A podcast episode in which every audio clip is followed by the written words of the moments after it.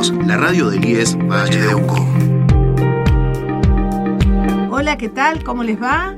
Aquí estamos en la radio Vínculos, la 89.7, la radio del IES 9015 Valle de Uco. Y estamos aquí en el estudio de la radio en otro programa de Elegimos hablar de esto. Este programa que es un proyecto que hacemos en conjunto desde el área social y género del IES 9015 y el postítulo de género del Instituto Vera Peñalosa. Así que estoy aquí con mi compañera de siempre en este programa, Lore Rosales. Hola Lore, ¿cómo estás? Hola Lili, buenas tardes. Buenas tardes a toda la audiencia. Bueno, hoy tenemos eh, unas eh, invitadas a nuestro estudio. Em, vamos a conversar de algunas cuestiones. Eh, las presento. Está con nosotros la licenciada Erika Bordón. Ella es la directora del área de mujer, género y diversidad de la Municipalidad de San Carlos. Y con José Montenegro, casi trabajadora social, que forma parte del equipo técnico de esta misma área. Em, bueno, y también con nosotros también la hija de, Erika que está sentadita ahí y nos acompaña. ¿Cómo se llama? Micaela. Bueno, Micaela. Hola Micaela, bienvenida. Em, bueno, aquí estamos entonces y vamos a, tratar algunas cuestiones que tienen que ver con las políticas públicas y el abordaje de las, las mujeres en situaciones de violencia. Pero antes vamos a, a también traer a la memoria y a conmemorar y a recordar eh, los 10 años de la ley de identidad de género eh, en nuestro país. Lore, contanos. Sí, bueno, eh, esta semana en todos los estados, historia de las redes sociales, veíamos cómo se conmemoraban los 10 años de la identidad de género y muchas personas identificándose con la fecha como, como un logro, como una fecha importante a recordar y a valorar, eh, ya que hace 10 años, en el 2012, se sancionó la ley de identidad de género el 9 de mayo y eh, fue la ley un paso fundamental para la legislación argentina y no solo argentina, sino eh, latinoamericana. ¿sí? Es la, fue la primera ley de identidad de género en Latinoamérica la cual trataba, trata la visibilidad, identidad e inclusión de las diversidades eh, sexuales. ¿Qué significa identidad de género? Porque para entender la ley tenemos que entender qué es la identidad de género. La identidad de género es la vivencia interna e individual del género tal como la persona lo siente. Por eso decimos cómo se autopercibe. Es el sentimiento interno de quién soy yo, cómo me siento yo, más allá del eh, género, eh, del sexo asignado al momento de nacer y el género como construcción social que se da a partir del sexo. Eh, entonces, la identidad de género puede coincidir o no con ese sexo asignado. la marginación, marginalidad que se ha hecho con la diversidad sexual responde a considerar que la la, lo heterosexual es lo normativo, es lo común, es lo que esperamos de todas las personas, es decir, que si yo eh, nací con, como mujer, tengo una orientación sexual por un varón y el varón se, sienta como varón y tenga orientación sexual hacia una mujer. Esa sería la heteronorma, ¿sí? Y quien salga de esos parámetros se considera que está, es anormal, equivocado, eh, y por eso como sociedad, como familia, se margina a estas personas. Eh, lo que hace esta ley es reconocer eh, con una base fuerte en los derechos humanos de que todos tenemos el derecho a vivir de la manera que lo sintamos. Entonces es una ley, como se dice, que amplía derechos. y no solo también agregando con esto no solamente el derecho de modificar, que es lo que por ahí más se sabe, el documento al nacer, cuando hay un cambio de, cuando hay una identidad elegida diferente al nacer, sino también que eh, la ley garantiza el acceso a la salud de todas estas personas. Sí, sería como los dos pilares importantes de la ley, el derecho eh, a la salud de las personas que integran este colectivo porque sin lugar a duda eh, eh, existen variables que la ponen en una situación de mayor vulnerabilidad frente al acceso a la salud y el tema del el registro y, el nombre, digamos, porque le, permite esta ley a las personas que deseen cambiar su nombre de pila eh, llevarlo a cabo este proceso, eh, garantizando el Estado la, gestión de un nuevo documento. Eh, se mantiene el número de documento, eso no cambia, y el apellido, y se puede hacer el cambio del nombre, pero tampoco es necesario hacer el cambio del DNI para que en una institución o para que en un espacio o para que en un espacio público cualquiera sea, se lo llame como la persona eh, desea, ser eh, nombrada, ¿sí? Hay que tener en cuenta que el nombre es eh, una parte de nuestra identidad muy fuerte, con quienes nos sentimos identificados para el afuera. Entonces, lo que esta ley nos viene a, a, decir es decir, bueno, si una persona desea llamarse de tal manera, así hay que llamarla y la podemos registrar con ese nombre. ¿sí? Hay todo un procedimiento que lo podríamos ver eh, en otro momento cómo hacerlo. Eh, pero bueno, justamente decimos que esta ley lo que viene es a ampliar derecho y a garantizar la integridad de las personas. ¿sí? Eh, es muy importante recordar que ya hay personas que, que han hecho el cambio registral, que, que se han avanzado también eh, con respecto a no registrar la que sea en las partidas de nacimiento el solamente binario la opción eh, digamos se, se avanza para de a poco ir rompiendo este binarismo eh, masculino femenino pensando que no hay opciones. Entonces bueno la verdad que son 10 años de mucho mucho por celebrar porque muchas personas han dignificado su vida a partir de, esta ley. Sí, sabemos que queda mucho por hacer, sabemos que las instituciones educativas son espacios donde, que deben avanzar en, esto. Eh, y bueno, pero la verdad es que celebramos que, haya una ley, que, que, hayan políticas públicas destinadas a eh, garantizar estos derechos, ¿no? Y bueno, y hablando de políticas públicas, lo que, lo que las hemos invitado a, a las eh, profesionales aquí para que nos digan, para que nos cuenten cuáles son las políticas em, de abordaje que tiene el municipio, que, las tiene de distintos lugares, vos nos vas a contar, em, para hacer el abordaje de las mujeres en situación de violencia en San Carlos. Bueno, primero que nada, buenas tardes, muchas gracias por la invitación, chicas. Siempre es un placer eh, participar de estos espacios y poder visibilizar el trabajo que se lleva en San Carlos con la temática de la violencia hacia las mujeres.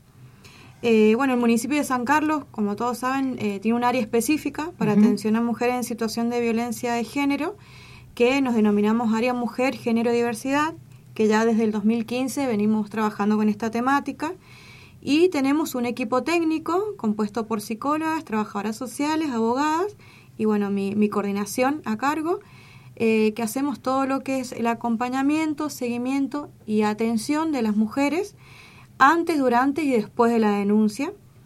Em, y bueno, fuertemente trabajamos específicamente con eh, algunos programas que tienen que ver con apoyos económicos para mujeres eh, que están sufriendo estas situaciones. Actualmente hay dos muy importantes. El primero es el programa Acompañar, es un programa nacional eh, del Ministerio de las Mujeres que a través de ANSES le realiza un aporte económico equivalente a un salario mínimo vital y móvil durante seis meses a mujeres que están eh, en esta situación, mujeres y personas del colectivo LGBT que están en situación de violencia de género. ¿Cómo acceder a ese, a ese programa? Es importante que tengamos en cuenta algunas cuestiones. Eh, primero, que deben acercarse a los municipios. En cada uno de los municipios están las unidades eh, donde se realizan las inscripciones, las postulaciones. ¿sí? Los municipios somos los responsables de entrevistar y, e inscribir a las mujeres en este programa a través de una entrevista virtual, una plataforma que se va completando y se va evaluando la situación de la mujer. Importante aclarar, el municipio a través del equipo no es quien decide qué mujer queda apta o no para el programa. Esto se hace una evaluación ¿sí? Se hace la postulación, se carga en el sistema los datos de la mujer, por ejemplo, les, les cuento, en el sistema se cargan datos personales, se cargan datos de eh, la situación de violencia. Se hace como un resumen del por lo que la mujer ha atravesado. Exacto, sí. todo a través de una plataforma que te va haciendo preguntas, o vas completando, puedes agregar qué tipos de violencia han habido, eh, cuáles son los hechos que uno considera violencia, qué modalidades, con qué frecuencia, durante cuánto tiempo, eh, si es una situación vieja o una situación actual, qué riesgo implica para la mujer también, qué secuelas han quedado también de esa situación. Se toman datos también del agresor, características que tienen que ver con, el agresor, características también con la mujer para evaluar también cuáles son los factores individuales, personales de las mujeres. Y este sistema hace como una evaluación a través de, la sumatoria de todos estos indicadores y evalúan el riesgo en el que se encuentra la mujer. Eh, este riesgo, que ahí está en cuatro etapas, donde está el riesgo medio, el riesgo bajo el riesgo alto y altísimo.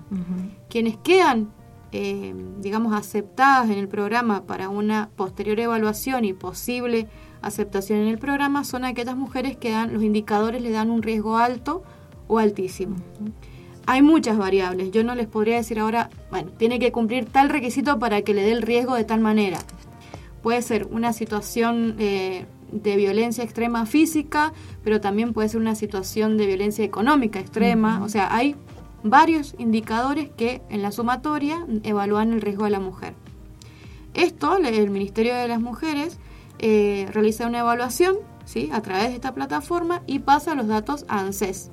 ANSES también hace su cruce de datos para corroborar de que eh, cumpla con los requisitos, que son, por ejemplo, que no puede tener un trabajo en blanco, no puede cobrar pensión, jubilación, algún otro programa también de empleo, no es compatible. Entonces, si está todo en condiciones, la mujer, a partir aproximadamente de los tres meses, empieza a percibir este apoyo económico, que le va a durar seis meses siempre y cuando eh, se sigan manteniendo los requisitos, que por ejemplo no es acceder a algún trabajo, etcétera que automáticamente igual el sistema se le da de baja.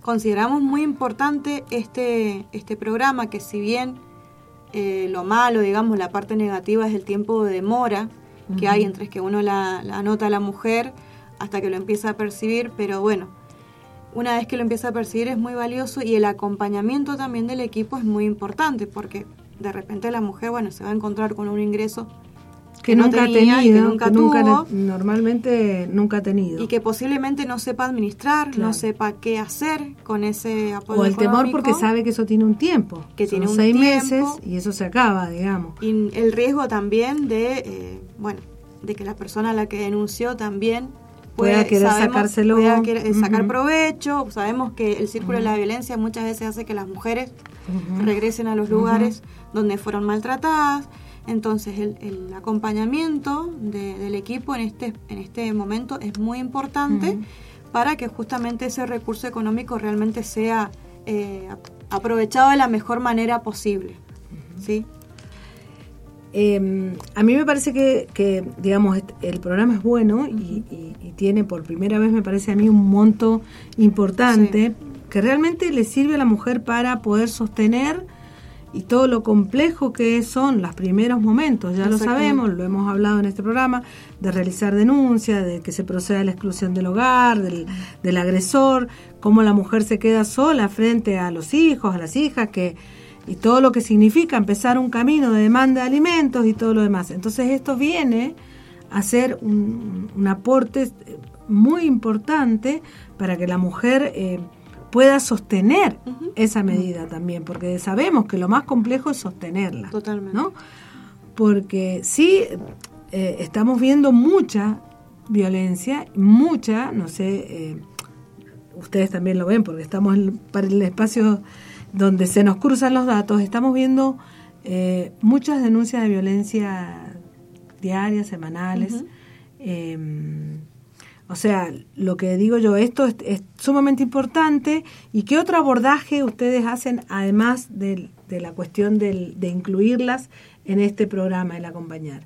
Sí, em, básicamente, bueno, tenemos lo que es el acompañamiento del asesoramiento legal, porque entendemos, esto es algo que hablamos mucho en, en el equipo y, a veces, bueno, no se visualiza tanto el trabajo que se hace en este sentido, pero el acompañamiento legal eh, y el poder orientar a las mujeres en todo lo que se viene a partir de la denuncia es un trabajo muy importante y para el que se requiere también mucha empatía, mucha paciencia y también mucho compromiso.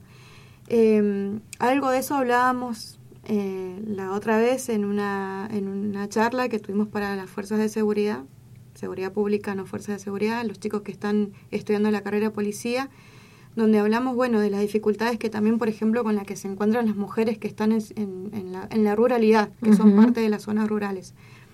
El acompañamiento, porque eh, como bien se, se dice, o, o, lo sabemos, no todo termina en la denuncia, sino que al contrario. Empieza. empieza probablemente empieza. Empieza. En todos los casos, ahí empieza la cuestión, ¿sí? Porque cuando la mujer realmente se anima y logra acceder y dar el paso de realizar la denuncia, es cuando se viene todo eh, el trajín, ¿no? De lo que es asistir a turnos, asistir a pericia, a las citaciones, derivaciones, que las llamamos de todos lados. Y realmente eh, muchas veces las mujeres se encuentran en una situación donde eh, para ellos lo que, lo que ellas querían era cortar con la situación de violencia. No se imaginan todo lo que viene después y lo importante que es poder acceder y cumplir con estos pasos para que realmente se haga justicia.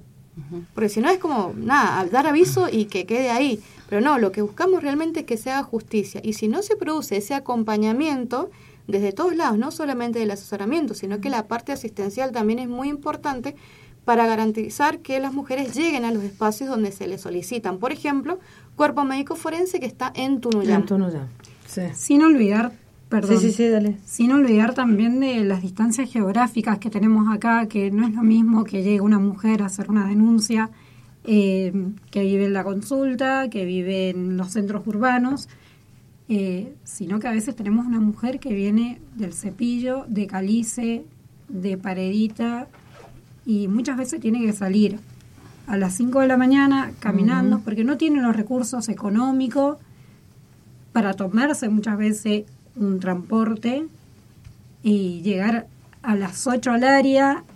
Eh, hay que tener en cuenta, me parece, todo este contexto donde vive la mujer para cuando la mujer quiera quiera tome, realizar una denuncia. Y muchas veces cuando va la policía nos encontramos donde no es bien recibida. donde muchas veces la mandan de vuelta. Eh, Sí, no solo también no solamente las distancias, sino también la, la, la, terrible poca comunicación con los medios de transporte que tenemos en San Carlos. Pues esa es una realidad. Un colectivo en la mañana, dos colectivos en la mañana por esas zonas. No es solamente el, la falta de, dinero para tomárselo, sino que no hay. No, no, no, tal cual, no hay. Es un problema que no es abordado. No, no, no. no. Sí, y, me parece que tampoco eh, las instituciones estamos llegando a estos lugares. Sí, eh, con respecto a esto que está diciendo las instituciones y lo que comentaban, yo creo que también hay que eh, empezar a pensar el tema de la denuncia, porque la denuncia es una construcción social donde pensamos que justamente es lo que nos abre a, a toda la respuesta institucional, a la justicia, a la protección, a la asistencia. Y muchas veces las mujeres eh, no estamos preparadas para la denuncia. Entonces, también hay que pensar como políticas públicas que otros espacios, a lo mejor más territoriales, más cerca de las mujeres, se pueden trabajar donde eh, a lo mejor esa mujer no necesita denunciar, sino eh, desnaturalizar su, su, su, situación de violencia y toma decisiones sin, sin la mediación judicial, policial. Totalmente. Pero obvio que hay niveles, digo, hay situaciones que sí o sí hay que llamar al 911, hay situaciones que sí o sí hay que ir al juzgado, pero no todas las situaciones quizás sean necesarias judicializar o, llevar a, las instituciones, porque es real que cuando una mujer denuncia se le abre un sinfín de, de citaciones y, de, y que es la mujer con todas las tareas de cuidados que también tiene a cargo con la distancia, con el transporte, con todo, quien tiene que asumir todas esas responsabilidades que finalmente termina siendo mayor desgaste que a lo mejor en, en el estado la situación que estaba vivenciando en su casa. Sí, me parece que eh, el tema de la denuncia, para mí a veces también eh, no, no hace falta denunciar. No soy, no soy una, una militante de la denuncia y Eh, lo digo trabajando también en un área donde muchas veces me veo eh, en la, no sé si en la obligación también o el derecho de decir, mira, bueno, tenemos que denunciar y si veo cosas, tengo que denunciar como funcionaria pública que estoy trabajando en un lugar. Me parece que muchas veces también hay que naturalizar que la denuncia no soluciona nada, porque muchas veces, y lo hemos visto, las mujeres no estamos protegidas con una denuncia. Los vemos también a diario con los femicidios. Eh, un tema re, re interesante que lo vamos a desmenuzar después de, del- de- Vamos a hacer un corte chiquito y vamos a volver porque realmente es un tema que creo que necesitamos ponerlo en discusión. Dale, borra ese juego que no usas e instala la app de FM Vínculos. Todo el día a todo volumen. Bueno, volvimos acá y estamos eh, pensando y seguimos dialogando en esto que, que quedamos en la primera parte acerca de las denuncias, de las denuncias en casos de situaciones de violencia. Eh, lo, que, lo que decimos y que- que tenemos que saber es que la denuncia es una posibilidad.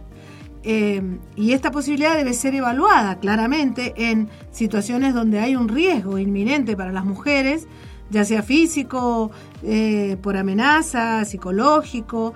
eh, digamos, esto salva vidas, digamos. Sabemos que muchas veces la denuncia salva vidas. Entonces, pero también tenemos que saber que no es la única posibilidad y que hay mujeres que no están preparadas para hacer una denuncia y sostenerla. Entonces, de esto es lo que, que quiero que charlemos. ¿Cuáles serían las eh, formas, las maneras que nos está faltando como sociedad, como comunidad, para que una mujer que tenga un conflicto, eh, quizás haya atravesado una situación de violencia, sienta que es violentada, no necesariamente acuda a hacer la denuncia y todo lo que viene después, sino que encuentre otras maneras y otras formas de, de resolverlo. Sí, mira, básicamente, nosotros desde el área siempre mm, que recibimos mujeres, obviamente, encontramos de situaciones gravísimas a situaciones eh, no tan graves, o sea, que no implican un riesgo de vida para la mujer, sino que, bueno, tienen que ver más con, con cuestiones, bueno, de, de violencias verbales o psicológicas y, y evaluamos que estas mujeres que no pueden salir de las situaciones de violencia cuando hay situaciones de tratos, malos tratos verbales y psicológicos, tienen que ver con eh, los miedos o la baja autoestima de la mujer, porque bueno, se termina creyendo todo lo que le manifiestan, ¿no? Es- depende tanto emocionalmente de la persona que es agresora y muchas veces económicamente. Pero esto no implica, digamos, que va a ser una mujer con, que va a sufrir riesgo su vida. Entonces, eh, nosotros siempre, por supuesto, eh, alentamos a las mujeres cuando evaluamos que esto ya es grave, porque hay situaciones de violencia verbal y psicológica que son graves y que, bueno, sí pueden desembocar en algo peligroso. Que van en escalada. Van digamos, escaladas. Que, que, digamos que en el relato se nota que esto va escalando. Por eso alentamos a las mujeres sí a realizar la denuncia, que tomen una, una medida, como puede ser una prohibición de acercamiento o una exclusión del hogar, porque ellas de por sí no se animan, o sea, por sí solas tomar la decisión o, o la tomaron y de la otra persona, no, del otro lado no hay una respuesta, o sea, no, no están de acuerdo y quieren man- seguir manteniendo el poder, entonces no van a dar el brazo a torcer y no se van a separar ni van a. Ni van, ni se va ni ir, van a digamos, intentar arreglar la situación, exactamente. Ent- Pero hay otras situaciones en las que evaluamos que acompañando a la mujer y trabajando esta situación de, de confiar en sí misma, pueden tomar decisiones y utilizar algunas herramientas propias o familiares o no sé, lo que consideren para salir de esa situación sin, necesi- sin necesidad por ahí de llegar a eh, hacer una intervención judicial, ¿sí? Y muchas veces funciona. Sí. Eh, cuando hay un acompañamiento también, porque de nada sirve aconsejarla y después no acompañarla, porque esto que uno... Acompañarla significa que las mujeres se pueden comunicar con ustedes, se comunican telefónicamente con ustedes, qué tiempo las acompañan, cómo... cómo Y hay una creencia también, no sé, errónea, no sé si había una mala comunicación o, un mal mensaje de parte nuestro o de quién, de la creencia de que al área pueden acceder solamente si van a hacer una denuncia. ¿sí? O como que si se acercan al área tienen que realizar una denuncia. También a través del programa Acompañar se ha generado este mito, donde que muchas veces, muchas veces quieren eh, consultar para acceder al programa Acompañar y eh, vienen con la denuncia cuando por ahí no es necesaria, ¿sí? O esta, esta información de que si no está la denuncia no tenés cómo mostrar lo que, lo que, te, estás, lo que te está pasando. Y la verdad es que no. El equipo estamos capacitado y formado para escuchar a las mujeres y para entender la situación que está atravesando y nadie va a obligarla a hacer una denuncia o atravesar por un proceso por el que no está preparada porque no es necesario. Eh, desde el área acompañamos a las mujeres con o sin denuncia. Si se da la circunstancia y vemos que es necesario llegar a la denuncia, sí la acompañamos, pero con un proceso previo de preparación. ¿sí? A no ser, como dijimos hace rato o recién, que evaluemos que realmente hay un riesgo y bueno, así como responsables, como eh, personas que trabajamos en lo estatal, estamos obligados, o no trabajando estatal, creo que cualquiera está obligado a dar aviso. Digo, pero es cuando se evalúa realmente un riesgo. Pero si no, creo que hay otras alternativas. Hay otras alternativas. Hay otras alternativas. O sea, yo creo que, hay que, que tiene que quedar claro que la denuncia es una herramienta de protección y el Estado la, la garantiza mediante sus instituciones. ¿sí? Eh, una persona puede ir, o sea, una mujer, una persona que se sienta violentada en este contexto de violencia de género, puede hacer su denuncia y puede eh, pedir solamente eh, las medidas de protección hacia ella sin decidir empezar la parte penal. Y puede hacer la denuncia pidiendo que se dé un inicio penal, es decir, que se investigue el hecho delictivo y se busque una condena de, de esa persona que cometió el agresor, el victimario en términos eh, legales. Pero sí yo creo que es una herramienta que hay que ocuparla cuando sea necesario. Es una, una experiencia, una herramienta de protección hacia las mujeres, eh, pero no es la única herramienta.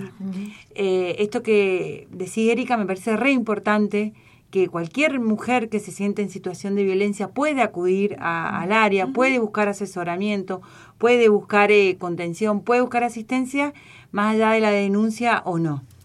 Eh, no, tenemos, eh, no debemos olvidar que ante una situación que estamos observando de, de riesgo, se tiene que llamar al 911 pero también existe una línea telefónica nacional, el 144, donde uno puede pedir inmediatamente asesoramiento. que, le, que le, indiquen y también esta línea puede, puede conectar con las instituciones como por ejemplo los juzgados, el área del municipio. Eh, yo creo que la gran propuesta eh, sería eh, ver de qué manera podemos trabajar a nivel territorial en los espacios sociales, grupales, donde desde los espacios de salud mental, donde las mujeres realmente encuentren un lugar de escucha y de asesoramiento a ver cuál es la mejor alternativa a su situación. Totalmente. Sí, nosotros desde el área eh, contamos también con un, con un teléfono, eh, que lo importante también es que este teléfono eh, hace guardia.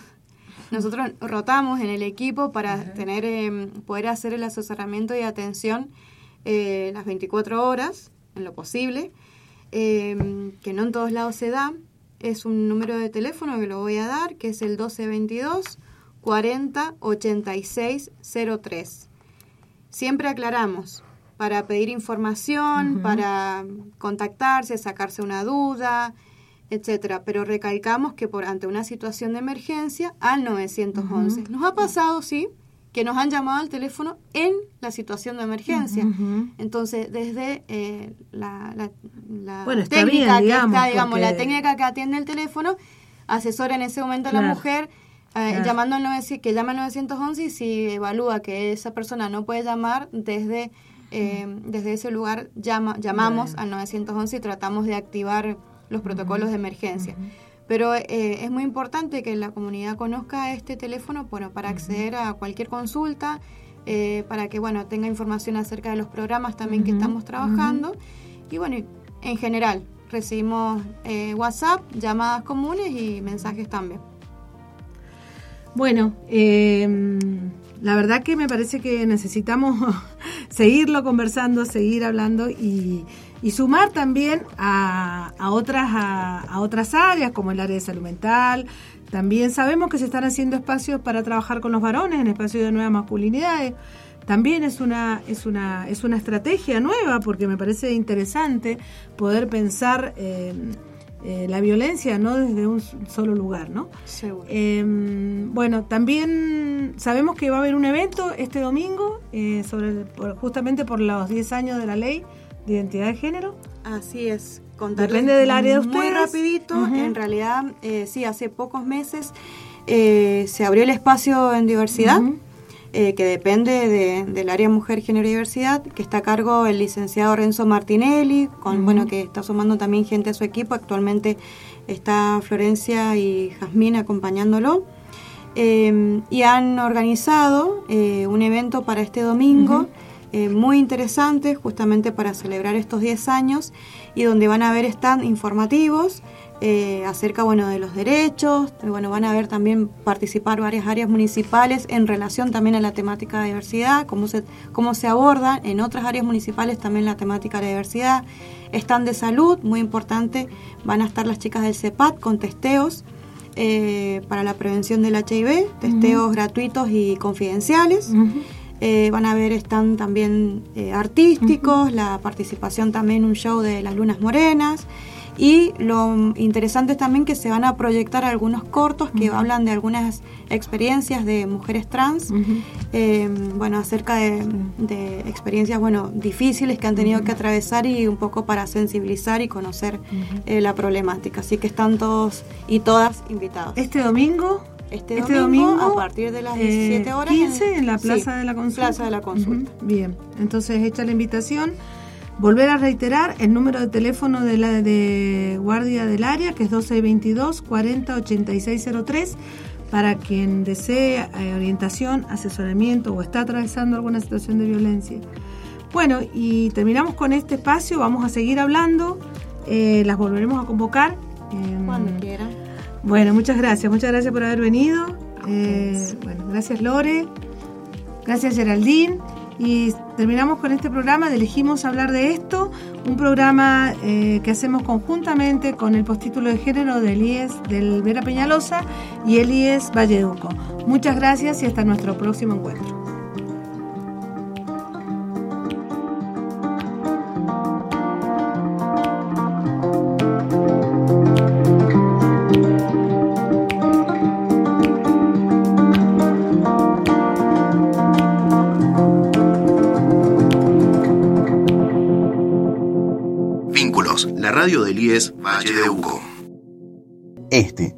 Nuestros contenidos encontrarlos también en Spotify y Google Podcasts.